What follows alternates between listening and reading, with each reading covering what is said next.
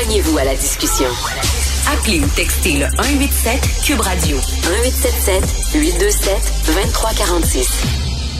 Alors, euh, la Sûreté du Québec a présenté son dernier bilan routier et c'est décourageant. Décourageant. Le nombre de décès sur les routes a atteint un sommet inégalé depuis une décennie. Euh, écoutez, là, c'est, c'est de la faute à quoi? Ben, c'est la vitesse, 32% la conduite avec les facultés affaiblies, 15% et la distraction, 9 de distraction, c'est le maudit cellulaire, puis tout ça. Le tiers des gens qui sont morts sur la route ne portaient pas leur ceinture de sécurité. En 2023, il y a encore des gens qui rentrent dans leur auto puis qui mettent pas leur ceinture. Moi, je pensais que c'était intégré ce réflexe-là. Nous allons en parler avec le capitaine Paul Leduc, responsable du service de la sécurité routière et récréo-touristique de la Sûreté du Québec. Bonjour, Monsieur Leduc. Bonjour. Décourageant. Non, on Le mot est juste. Le mot est juste. C'est décourageant, déprimant. Et j'aurais pas pensé qu'en 2022, je serais j'ai commencé à faire des entrevues en 2011-2012 avec les chiffres d'aujourd'hui. Et on a eu, après ça, on a eu une diminution constante jusqu'en 2019. Oui, jusqu'en 2019. Et puis là, depuis 2019, donc 2020, 21, 22, mais c'est de l'augmentation. Et euh, là, vitesse 32 conduite avec faculté affaiblie 15 Est-ce que ça touche, est-ce que c'est surtout une tranche d'âge qui est responsable de ça? C'est-tu les jeunes qui conduisent trop vite? C'est-tu les jeunes qui conduisent avec des facultés affaiblies? Non, je vais vous dire bien honnêtement, là, ça se retrouve dans toutes les, tranches d'âge. Puis la capacité affaiblie, ça se retrouve plus dans les jeunes 25 ans et plus. Euh, même que avant, les, les jeunes étaient surreprésentés dans les collisions mortelles. Ils, il représentait là, je pense le quart de nos de nos décès. Maintenant, euh, les euh, les victimes de 0-24 ans représentent 17% de nos victimes. Mais c'est quand même 51 jeunes personnes qui sont décédées sur nos sur nos routes cette année. C'est beaucoup trop. Comment vous vous expliquez ça, vous, soudainement, euh, d'une recrudescence comme ça, la vitesse, euh, faculté affaiblie? Pourtant, Christy, faculté affaiblie, il y en a des services maintenant, là, quand on sort, on sait qu'on va sortir dans, avec des chums dans un bar. Il y en a plein de services là, pour être conduit à la maison. Comment ça se fait qu'on arrive avec des chiffres comme ça?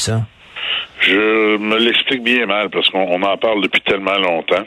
Euh, écoutez, on est quand même, on s'est amélioré. Il y, a, il moins en moins de capacités affaiblies. Moi, quand j'ai commencé à faire de la police, on arrêtait plus de 10 000 personnes par année. Maintenant, on en arrête autour de 5 000 par année. Donc, il y a, une conscientisation qui s'est faite. Mais il y a encore malheureusement des gens qui prennent le volant après avoir consommé, qui, savent très bien, un, que tout le monde le sait, là, que quand tu as consommé, tu es à risque d'avoir d'avoir une collision. Puis tout le monde aussi est au courant qu'il y a des moyens alternatifs. Alors, il faut continuer à faire de la sensibilisation, puis continuer à en parler, faire ce qu'on fait avec vous ce matin. Puis les policiers vont continuer à faire les, les grands efforts qu'ils font pour essayer de freiner cette tendance-là. mais la raison principale, moi, je me l'explique bien mal. On a on pourrait aller vers certaines hypothèses, puis la pauvre pandémie, elle a le dos très large de dire qu'en sortie de pandémie, il y a eu plus de gens qui ont pris des vacances au Québec, peut-être à cause aussi du prix du, dollar américain. Euh, cet été, c'était plein partout. On, l'a constaté, nous. Il y avait énormément de déplacements, puis on a eu des très gros mois juillet où il y a eu beaucoup de collisions mortelles. Donc ça, c'est un des facteurs. Est-ce que le fait d'avoir été confiné pendant deux ans, tu te retrouves derrière le volant, tu as envie de briser des règles. Peut-être. Peut-être que c'est un mm. phénomène, mais c'est une hypothèse. Hein. C'est loin d'être scientifique, ce que je vous dis là. Les collisions mortelles, c'est sur les autoroutes surtout, c'est pas en milieu urbain? Non, non, non. 75% de nos, collisions mortelles sont sur des chemins à rencontre. Le trois quarts. Ah oui. Oui, c'est surprenant. Hein. C'est pour ça, souvent, on me dit, ah, je fais Québec-Montréal sur la 20 puis je vois pas un véhicule de police. C'est bien possible, mais c'est pas là que les gens décèdent c'est sur la 50, c'est sur la 117, c'est euh, sur des routes à rencontre, plus malheureusement. Non, non, c'est vraiment, c'est vraiment extrêmement décourageant. Mais la vitesse, là, euh, on, est juste une gosse. Tout le monde, vraiment, on n'est rien que sur une gosse, comme on dit. c'est vrai, tout le monde est pressé, c'est cœur. Hein? Je sais pas si c'est à cause des médias sociaux. On n'a plus, on n'a plus de patience. Tout va vite. On veut que tout aille vite. On est tout le temps rien que sur une gosse. Ah oui, tout à fait. Puis on le voit quand les déneigeuses euh, commence à déneiger, comme on vient de vivre une tempête, là, les gens sont impatients derrière eux. Ça, Ça peut pas attendre. Et au final, là, ils perdent juste quelques minutes dans la journée. moi non plus, je ne comprends pas ce phénomène-là. J'ai 57 ans, j'étais à l'autre de la retraite, moi, puis mon Dieu, ça semblait être plus calme, mais il y a 30 ans au Québec, on était moins, toujours, comme vous dites, juste une gosse, puis ben, oui. ben, malheureusement, ça a une répercussion sur la route. Parce que c'est ça. Tu roules vite, tu fais pas attention, tu as ton cellulaire dans les mains, mais ben voilà, tu l'échappes. Puis c'est malheureusement 291 fois que les policiers de la Sûreté du Québec se sont présentés à une porte en 2022 pour annoncer un décès. C'est dramatique. Puis les collisions graves sur notre réseau, mais on en a eu 619. C'est aussi une augmentation. C'est 619 personnes qui ont des répercussions qui peuvent être, qui peuvent aller jusqu'à la chaise roulante ou c'est une infirmité pour le restant de leur vie. Ça n'a aucun sens. Donc, euh, ben là, ça n'a aucun euh, sens. Puis là, là, bon, on dit des amendes plus plus salées, mais tu sais, si la personne, ça ne fait rien de perdre la vie, si la personne, ça ne fait rien de mourir, alors c'est pas une amende qui va l'arrêter, on s'entend? On a rarement vu une diminution d'une infraction parce que l'amende a été augmentée. Moi, je le dis bien honnêtement. Là. Euh, il faut que les, policiers y travaillent. Puis la vitesse, pour que parler de la vitesse, vous savez qu'avec le photoradar, on donne plus de 500 000 constats d'infraction par année. Ça, c'est public, c'est sur le mmh. du ministère des Transports. Ça veut dire, puis les policiers en donnent peut-être 250 000 de la sûreté. Donc, nous, c'est 750 000 constats qui se donnent par année sur la vitesse. Comment ça... Puis les photoradars, ils sont annoncés. Ils sont dans votre GPS. Ben oui. Comment ça se fait qu'il y en a 500 000 qui, qui continuent quand même à rouler vite? C'est c'est déconcertant. Donc, dans une des solutions, justement, on regarde pour ajouter des photoradars dans les prochaines années. Euh, on, va recentrer nos énergies sur la ceinture. Parce que là, la ceinture, celle-là, là, comme vous l'avez dit au début, 30% de nos collisions, les gens ne portaient pas la ceinture. Celle-là me jette par terre. Moi. Je, je, pensais que c'était réglé. la SAC nous donnait des chiffres de 98,5% des gens s'attachent maintenant. Ben là, on voit qu'il y a un relâchement de ce côté-là. J'ai un exemple qui me vient à la tête. En décembre dernier, il n'y a pas longtemps, il y a un mois, deux, deux personnes dans la vingtaine qui étaient à bord d'un véhicule qui a fait une embardée. Les deux ont été éjectés du véhicule, les deux sont décédés. C'est dramatique. C'est hmm? dramatique. Ça, va être la nouvelle devise du Québec. Ça sera pas, je me souviens, ça va être rien que c'est une gosse. C'est ça qui va être écrit sur, nos plaques d'immatriculation. On, on en rit pour pas pleurer. Merci, M. Paul Leduc. Merci. Ben, ça me fait plaisir. Merci à vous de m'avoir reçu. faut faire attention. Responsable du service de sécurité routière de la Sûreté du Québec. Et il y a aussi, on, a, on va parler à Claudia Di Irio, euh, qui a subi un grave accident de voiture en 2010 et qui milite depuis sur la vitesse au volant. Elle rencontre des gens dans des classes pour leur dire de faire attention. Elle est avec nous. Bonjour, Claudia. Oui, bonjour, M. Martineau. Comment allez-vous? Ben, bien, mais c'est décourageant. Qu'est-ce que vous pensez de ça, de ces chiffres-là? On n'a jamais vu ça depuis une décennie, autant de morts sur les routes. En effet, en effet, ça veut dire que nos gains sont fragiles. Il faut rien prendre pour acquis. Mais surtout, d'après moi, c'est l'effet euh, post-pandémique. Euh, pendant des mois, on a été à la maison, euh, restreindre nos mouvements, avec des couvre-feux. Euh, des personnes qui étaient alors sur la route, malheureusement, plusieurs ont adopté des comportements dangereux hmm. et ont gardé ces mauvaises habitudes une fois que le déconfinement a pris lieu. C'est-à-dire, c'est comme des chevaux qu'on garde dans l'étable, puis euh, quand ils sortent finalement dans le pré, ils se mettent à galoper super vite. Là. Un peu Exactement ça. Ou par exemple, il n'y avait pas de trafic à l'époque. Donc, on pouvait aller au travail, ça nous prenait deux fois moins de temps. Euh, le bon, c'est ça, ça fait quand même quelques temps qu'on est déconfiné, mais peut-être que ça prend encore du temps euh, pour que les gens comprennent que maintenant, ça prend plus cinq minutes. Ça va prendre maintenant 15 minutes. Donc, on parlait tout à l'heure des gens qui sont constamment pressés. Mais c'est toujours partir plus tôt, toujours pré-anticiper, de dire de se réajuster en fait. En et il y a des travaux partout. Hein. Il y a des travaux partout. Moi, là, je, je, je me regarde moi-même. Là, à Montréal, là, c'est tellement, on peut pas rouler à Montréal. Il y a tout le temps des travaux, des détours, des stops, des cons oranges. Quand on pogne l'autoroute, là, tabarnouche, on a tendance à peser sa suce parce que Christy, on s'est fait chier pendant une heure avec les stops et tout ça. Il y a, a peut-être de ça aussi là. Peut-être. C'est pour ça d'où l'importance de refaire notre horaire, se dire, regarde, il, manque un 15 minutes quelque part, mais je me levais plus tôt.